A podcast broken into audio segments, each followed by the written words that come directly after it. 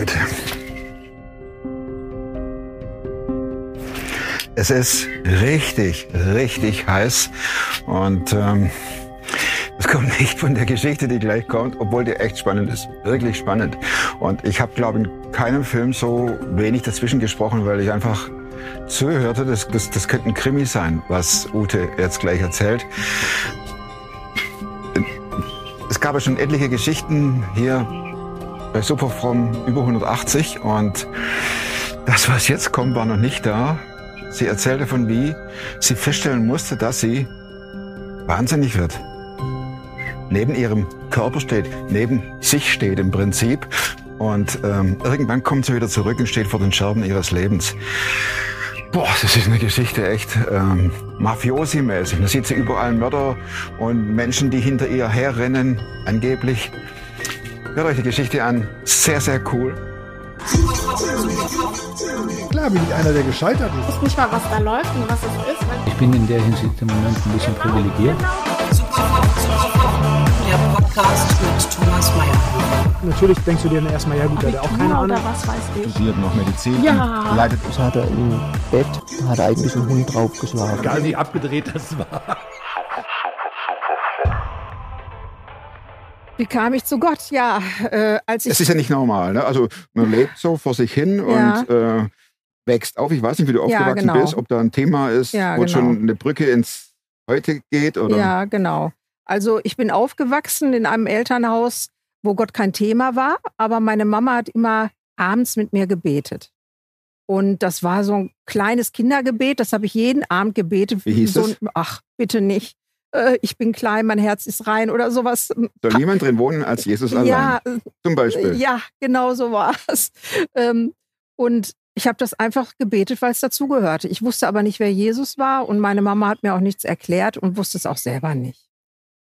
Und ähm, später dann, als ich älter wurde, mit 13 habe ich mich auf so mir geda angefangen, Gedanken zu machen, wer ist Gott? Gibt es Gott? Was habe ich für eine Meinung dazu? Und das wurde eigentlich wirklich ein Thema, was immer wichtiger wurde für Wie mich. kam das? Ähm, ich wollte es einfach wissen. Hat dich keiner äh, irgendwie Nein. dahin geführt? Oder? Nein, es war ein Thema, was mich total beschäftigt hat in der Zeit, mit 13 Jahren. Und ich wollte auch unbedingt selber die Entscheidung und ein Resultat finden. Ich habe mich angefangen rumzufragen oder irgendwie mir Rat zu suchen, sondern ich habe die einzige Bibel, die bei meinen Eltern stand, das war eine alte Bibel in Sütterlin-Schrift. Die habe ich genommen und dann habe ich auf Seite 1 angefangen. Das Oh, ist am Anfang. Und und, dann Erde. kam ich irgendwann zu den Namensregistern, so Seite 3, 4 oder was weiß ich, wo die ersten Namensregister anfingen. Und dann habe ich gemerkt, das geht nicht. Und habe sie weggelegt 13. mit 13. Und dann habe ich irgendwann mit 13 auf einer Parkbank gesessen und habe über diese Frage wieder nachgedacht, die mich wirklich immer wieder beschäftigte. Gibt es Gott oder nicht? Und ich sah in diesem Park eine Gruppe älterer Damen stehen, die miteinander sprachen. Es drehte sich eine ältere Dame zu mir um, setzte sich zu mir auf die Bank und sagte, kennst du Jesus? Und das war ein Moment, wo ich gemerkt habe, hier passiert irgendwas und das ist etwas ganz Komisches. Und ich kann es überhaupt nicht greifen und das ist ganz komisch. Und ich habe aber gemerkt, dann würde es ja auch den Teufel geben. Dachtest du automatisch? Das, dacht, das war der allererste Gedanke. Und der, den durfte es auf gar keinen Fall geben, weil vor dem hatte ich totale Angst. Und in diesem Moment habe ich für mich den Entschluss gefasst. Also die Frau redete noch was. Ich habe gar nicht mehr hingehört. Ich habe auch keine Antwort gegeben. Es war einfach so, in diesem Moment habe ich für mich den Entschluss gefasst, es gibt keinen Gott. Weil es durfte den Teufel nicht geben und dann durfte es auch Gott nicht geben. Woher kam die Angst? Äh, das ist eine gute Frage, die sich erst viele Jahre später beantwortet hat. Ähm, als ich schon Gott kennengelernt hatte, hat er mir gezeigt, dass es okkulte Vergangenheit gibt äh, auf familiärer Seite, ähm, wo einfach Dinge, ja, früher passiert sind. Und äh, in diesem Moment stand für mich aber fest, es gibt keinen Gott. Das hatte Weil ich so. sonst die Gegenseite auch existent Und davor ist- hatte ich totale Angst. Und da war für mich die Sache geklärt. ich hatte die Antwort in meinem Verstand gefunden, nach der ich gesucht hatte.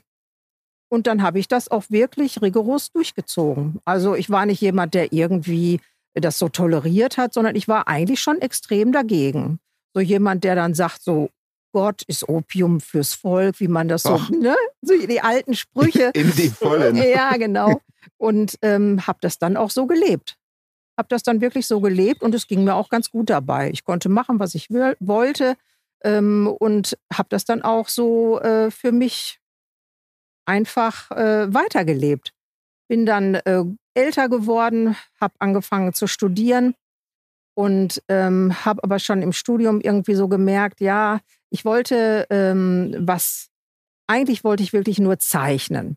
Und im Studium merkte ich schon, da ist ganz viel anderes drumherum, Grafikdesign, was mich alles gar nicht irgendwie so wirklich interessierte. Ich wollte eigentlich nur zeichnen. Aber das war nicht so einfach. Und äh, ähm, das einfach nur so rauszupicken, ist kein Beruf, sondern äh, das drumherum, das ist halt eben schon umfangreicher. Ähm, und dann kam ich irgendwann, ähm, bekam ich die Möglichkeit, ein Stipendium zu bekommen, äh, für ein Jahr äh, nach Wien an die Hochschule für angewandte Kunst zu gehen. Und ähm, habe dann da bei Professor Oberhuber äh, studiert für ein Jahr und ähm, habe da aber schon gemerkt, ähm, in diesem einen Jahr, ich wollte mich zurückziehen, ich wollte keine Freundschaften da knüpfen, ich wollte mich mit Malerei beschäftigen, mit Kunst. Ich war irgendwie auf der Suche nach etwas, mh, würde ich so in der Rückschau sagen, ich, ich suchte irgendetwas, aber ich wusste nicht was. Ähm, Gott war es ja jetzt nicht mehr, den, also dieses Thema hatte ich für mich beendet. Na durch. Ähm, aber ich suchte irgendwo wahrscheinlich nach einem Halt. Und äh, diese Suche war bei mir so ein Weg nach innen. Und ich habe sehr viel geschrieben, gemalt, Tag und Nacht gemalt. Ich wohnte in so einem alten Haus, äh, äh, das wirklich so in Wien gibt's ja diese großen alten Häuser, da gab's dann nur Wasser auf dem Flur. Und äh, äh, der Vermieter wohnte auch im Haus. Der kam ab und zu mal in meine Wohnung, sah, dass ich die Wände mit bemalt hatte, den Fußboden. Das störte den aber nicht, weil der wollte sowieso renovieren. Wie alt warst du da? Da war ich ähm, 24, 25. Und ähm, in dieser Zeit habe ich wirklich so, so einen Rückzug gemacht, aber ich hatte auch schon ähm, Kontakt zu Drogen bekommen. Also ich rauchte ab und zu mal Haschisch und ähm, hatte auch äh, in der Vergangenheit äh, schon mal was mit LSD zu tun. Und äh, das waren also Dinge, die, also gerade bei LSD, da habe ich nicht weitergemacht. Das wollte ich auf keinen Fall irgendwie äh, ähm, weitermachen. Und ähm, bei Haschisch war es so, dass diese Suche nach innen eigentlich äh, auch verbunden war mit einer gewissen ähm, Entfernung vom Boden oder vielleicht auch noch gar keiner vorhandenen Mhm. Bodenhaftung. Ja.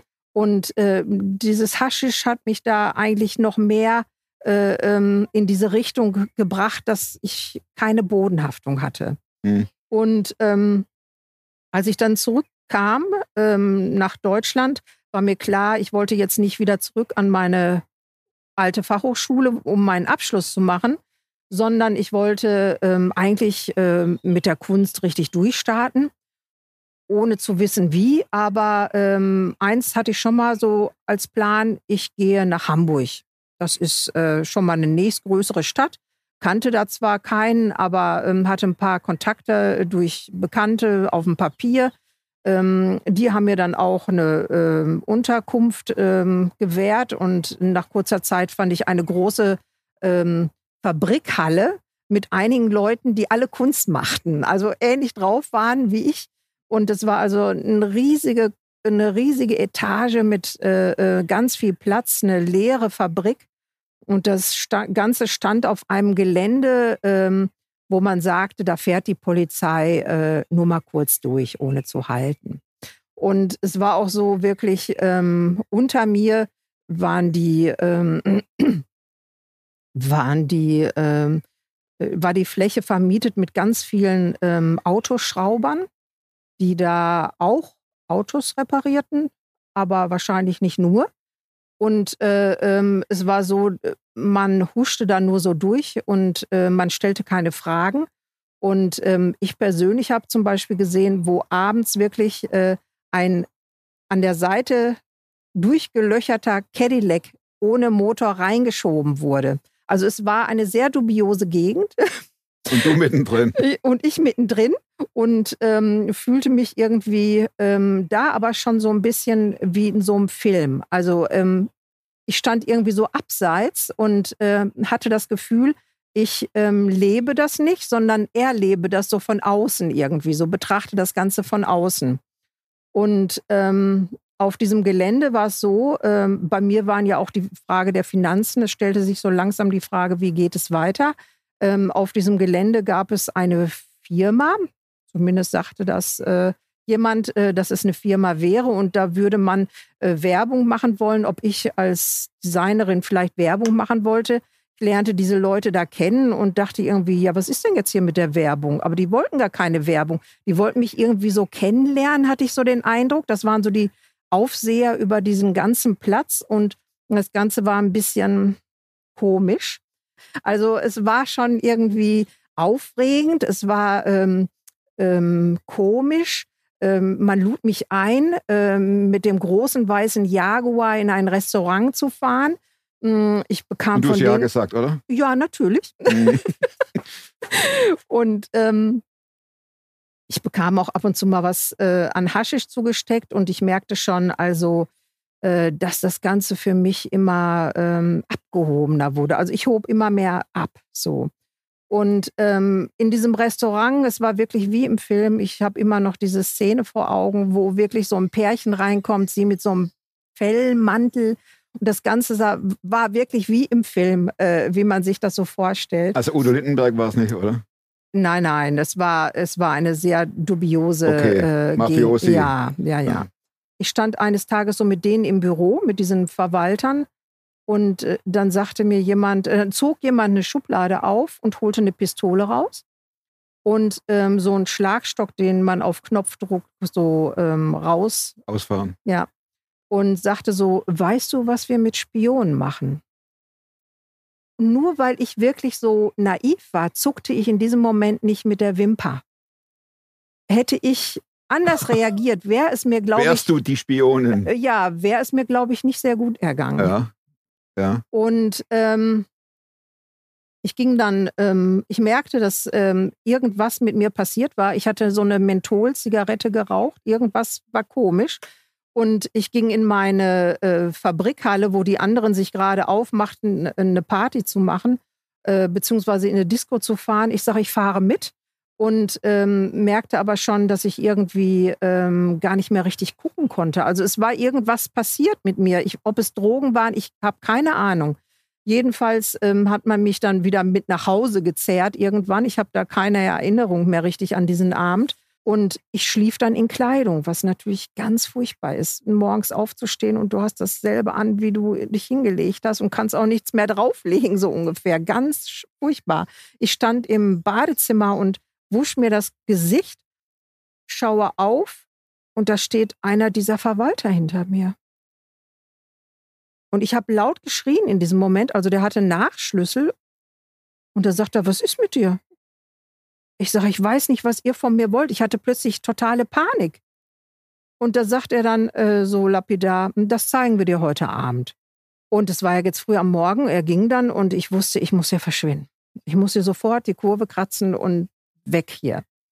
Und habe dann ähm, ein paar Sachen zusammengeräumt, aus dem Fenster geguckt und sah, oh, da steht ja plötzlich eine Frittenbude, die stand vorher gar nicht da. Die steht da wegen mir. Das war mir schon gleich irgendwie Das klingt klar. aber jetzt crazy, du. Genau. Dann ähm, war da noch ein Kollege bei mir aus der Halle, der musste zur Arbeit, der arbeitete bei der Post. Ich sag, du trägst meine Tasche, ich komme mit dir, damit das nicht so aussieht, als würde ich jetzt hier wegfahren. Das sagte ich noch so zu ihm. Äh, Wir stiegen zusammen in die Straßenbahn, ich nahm die Tasche, äh, drehe mich um, gucke auf die Fahrgäste, jemand guckt mich an und ich wusste, du gehörst auch dazu.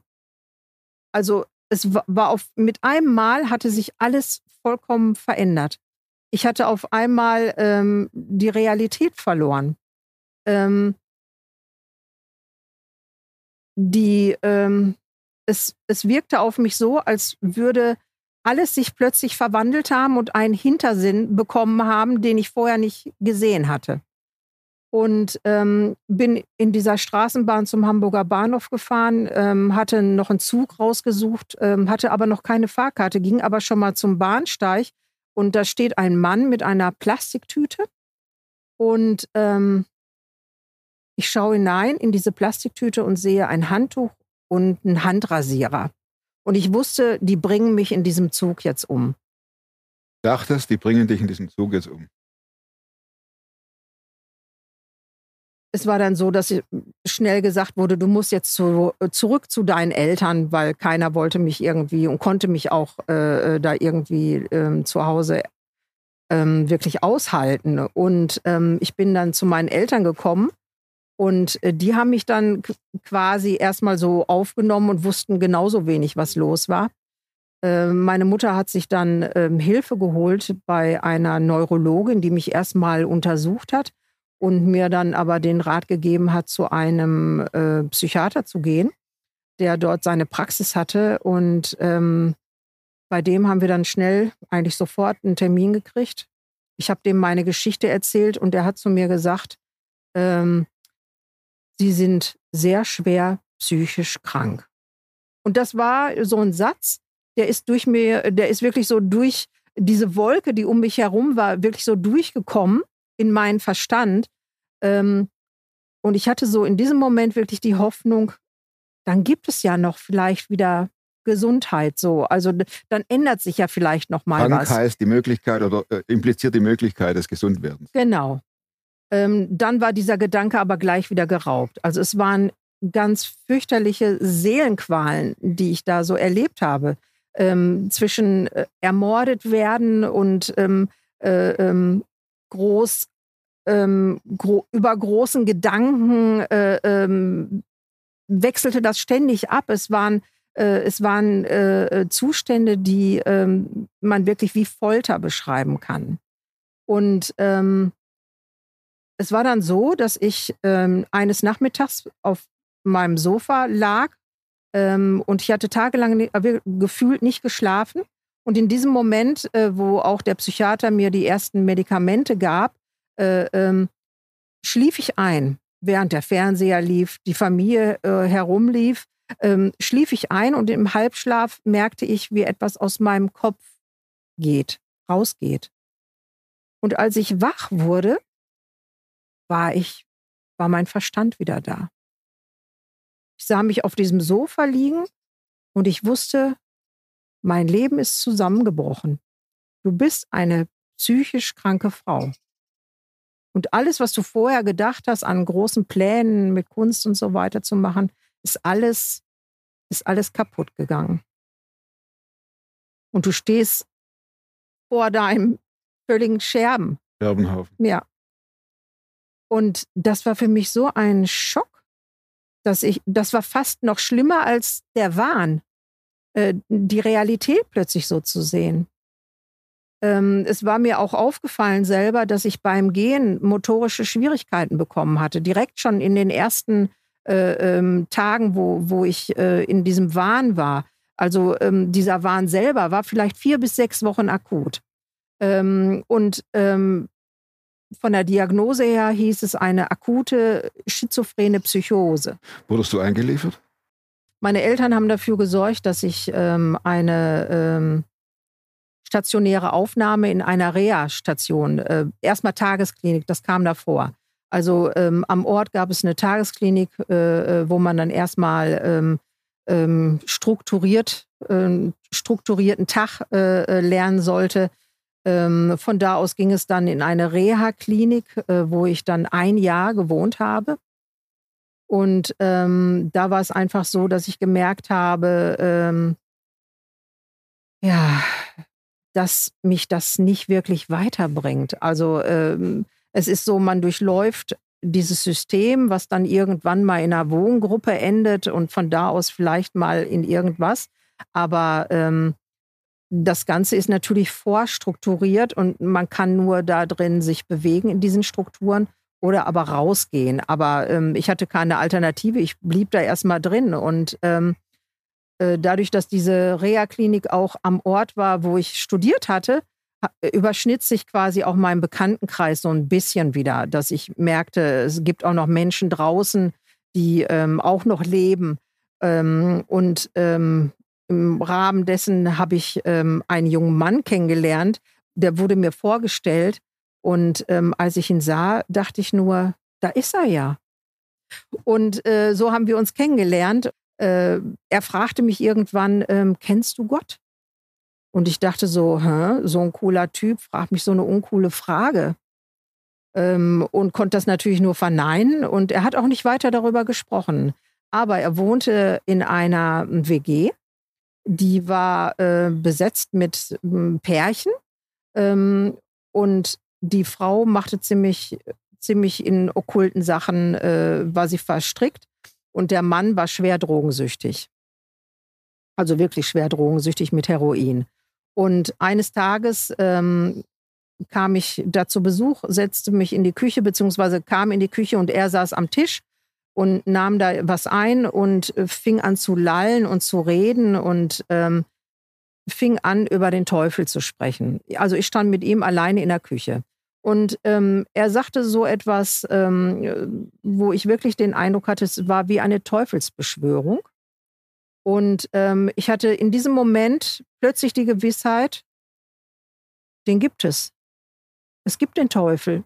Und ähm, in diesem Moment, wo ich, wo mir klar wurde, es gibt den Teufel, war wirklich im nächsten Bruchteil, im nächsten Bruchteil äh, war die Erkenntnis, dann gibt es aber auch Gott. Und Gott ist stärker. Genau das Gegenteil wie vor, als du Vor 13 warst. 13 Jahren. Genau an diesem Punkt nochmal die gleiche Frage mit umgekehrter Antwort. Und in diesem Moment, wo ich, wo mir klar wurde, und Gott ist größer, ging im Geiste über mir, ich sah es, über mir das Dach auf. Es kam der Arm, ein Arm rein, den ich so ergriff.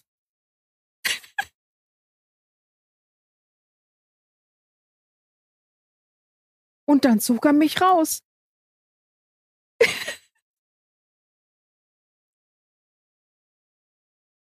Das war ein Moment, der alles verändert hat. Mein gesamtes Leben. Ich habe da in der Küche am Boden geheult vor Freude. Und in dem Moment kommt, kommt äh, äh, mein Freund rein, mein späterer Ehemann, und sagt zu mir, was ist mit dir? Ich sage, ich habe meinen Glauben an Gott wiedergefunden. Und dieser Typ, der da in der, ähm, am Tisch saß, der hat nicht mehr ein Laut gesagt, nicht mehr ein Laut von sich gegeben. Und das war äh, mein Wendepunkt. Und von da an ähm, hat sich alles verändert. Wir haben natürlich schnell gemerkt, dass wir irgendwie wohl zusammengehören und äh, haben dann auch äh, geheiratet. Und ähm, der Heilungsprozess war natürlich schon so, ähm, dass ich zu kämpfen hatte. Also es war nicht von einem Tag auf den nächsten alles wieder in Ordnung, sondern ich hatte mit äh, Angstzuständen zu tun, wo ich wirklich äh, gemerkt habe, ähm, ich bekam äh, Spritzen, äh, also Psychopharmaka, Psychopharmaka. genau, Hm. ähm, und ähm, hatte auch einen Arzt gefunden. Ähm, und ich habe wirklich gemerkt, also ähm, Gott hat mich äh, berührt und ist mir begegnet ähm, aus einem bestimmten Grund. Nicht, um mich wieder zurück in den Wahn fallen zu lassen, sondern um mich gesund zu machen.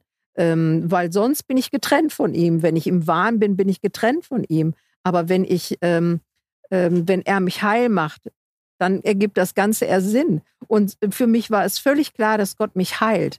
Und so bin ich durch diese Angstzustände gegangen, wie in einer Art Achterbahn, wo man so durchruckelt. Es war einfach so ein Prozess, wo ich gemerkt habe, mh, es gilt einfach, das auszuhalten. Wie lange dauerte der Prozess? Das war und also es, es kam In- ja immer. Jahren, äh, oder? Nein, das war das war nicht in Jahre. Das war äh, ähm, eigentlich eigentlich unter einem halben Jahr.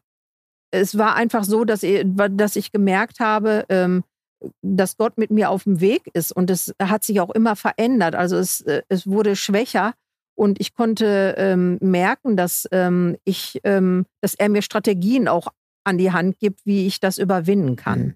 Gab es auch Rückfälle, dass du merktest, äh, wenn ich jetzt mich in diese Richtung bewege, dann steht so ein Rückfall kurz bevor Nein. in den Wahn rein? Nein, nein, Hm? nein.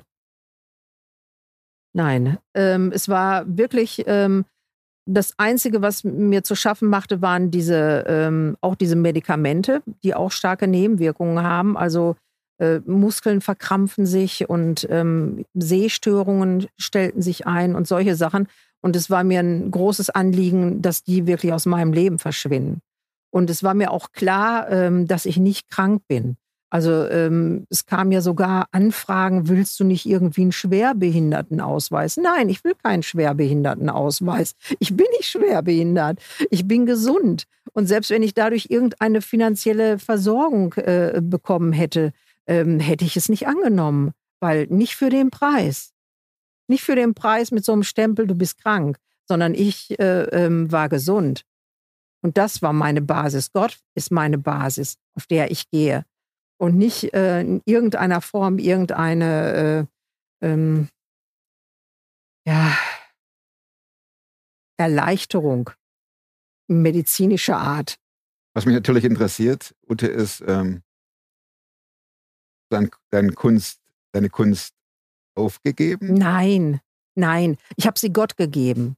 Ich habe sie Gott gegeben und das war auch erstmal ein Prozess, weil so viele Leute in meinem Umfeld, die Kunst machen und Christen sind, kannte ich damals auch nicht. Und das ist ja, wie gesagt, auch schon 36 Jahre her. Ne? Ähm, und da war es einfach so, dass ich gemerkt habe, ähm, ich will das Gott geben und habe alle meine Zeichnungen genommen und erstmal richtig großzügig zerrissen. Und ähm, habe die dann auch alle in so ein riesigen Paket gepackt, habe die, äh, weil es so viele waren, dachte ich, na, den Rest machst du später. Ich hatte das Gefühl, Gott hat es verstanden, wie ich das meine, äh, ähm, und habe das in so ein Paket gepackt und habe das weggeräumt. Und nach äh, Jahren sind wir umgezogen. Da kam dieses Paket wieder hervor. Mein Mann sagt zu mir, soll ich das wegschmeißen? Der hatte sowieso mit mir geschimpft, dass ich das überhaupt machte. Und in der Zwischenzeit hatte ich auch gelernt, dass ich Gott nichts geben kann. Gott nimmt nichts an. Der lässt sich nichts schenken, sondern er hat mir alles geschenkt. Und ich bekam jetzt dieses Paket mit diesen zerrissenen Zeichnungen und habe das dann unter den Arm geklemmt und in unserer neuen Wohnung habe ich das als Puzzle wieder zusammengeklebt und habe die Zeichnungen wieder alle hergestellt, alle mit diesen Risskanten. Aber das war wirklich so, als hätte er zu mir gesagt, hier, ich gebe dir das zurück. Der ist Jesus für dich, Ute. Der ist Jesus für mich. Er ist mein Leben. Mein Leben, meine, meine, meine Kraft, mein ähm, Mittelpunkt und meine Hilfe. Vielen Dank. Diese Geschichte, die ist ja ein Krimi, ne? Ja, das Die kann ist man wirklich ein verfilmen. Krimi. Die kann man verfilmen, die Geschichte. Ja. Darf ich noch meine vier Schlussfragen stellen? Äh, die, mit der zweiten Frage hatte ich Probleme, ehrlich Mach mal die gesagt. erste. Ja, Erstmal die erste Ja. Frage. Und zwar gibt es ein Buch, das du nicht nur einmal gelesen hast. ja. Ähm, ganz am Anfang äh, in, von dieser Zeit, wo ich äh, in Rekonvaleszenz war, sage ich jetzt mal, äh, habe ich Georg Popp gelesen, die ähm, Macht der kleinen Schritte. Das hat mich sehr inspiriert. So, guck mal, das gibt's sogar noch. Ist ein kleines Taschenbuch. Habe ich auch schon oft verliehen. Soll jetzt die Macht der kleinen Schritte heißen. Ne? Also ja. 70 dpi überhaupt. Georg Popp. Ja. Genau. Und jetzt kommen wir zur zweiten Frage, wo du etwas Schwierigkeiten offenbar hast. Ja. Äh, wozu kannst du heute leichter Nein sagen als noch vor fünf Jahren? Hab Oder ich- drei Jahren. Habe ich echt nichts gefunden. Okay. Dann sind wir schnell fertig. Die Festplatte jubelt. Welche Überzeugungen, Verhaltensweisen und oder Gewohnheiten, die du dir in diesen Jahren angeeignet hast, haben dein Leben definitiv verbessert? Also ich glaube, ähm, die Sicht auf Jugend, auf äh, Alter, ähm, da hat sich schon was verändert, dass ich merke, so wie Gott sich die Dinge äh, vorstellt, ist Alter etwas äh, Gutes. Und ähm, ich gehe dem Ziel entgegen und kann gelassen sein über jeden Tag, der kommt. Das heißt Ziel? Ja, äh, nach Hause zu kommen, ins zum Vater. Also in den Himmel. Ja, Ja, durchaus. muss, man ja, muss man ja immer schön übersetzen. Ne? Ja, okay, okay. Und ähm, das ist, glaube ich, etwas, ähm, was mich auch äh, befreit von irgendwelchen Rückwärtssachen, rückwärts gucken, Rückwärtsgedanken oder so. So Schwierigkeiten, älter zu werden? Nein. Nein, sag ich ja. Letzte Frage, Ute. Ja. Plakat. Hier irgendwo in Bielefeld, meistbefahrene Straße, keine Ahnung, Mhm. wo das ist. Aber da ist ein Plakat, das ist weiß und das darfst du beschriften mit deinem Slogan, mit deinem Statement. Was schreibst du Mhm. drauf? Es ist der erste Satz, den ich gedacht habe, als ich, als Gott äh, äh, mir begegnet ist, wieder neu. Ähm, das ist einfach und Gott ist stärker. Danke. Gerne. Danke. Also ich wiederhole mich gern, hinterlasst der Ute dicke, fette Daumen für ihre Story und nächsten Montag gibt's wieder eine Geschichte. Ich kenne sie schon, natürlich, und die ist nicht minder spannend. Freut euch drauf und bis dahin bleibt oder werdet super fromm. Macht's gut und tschüss.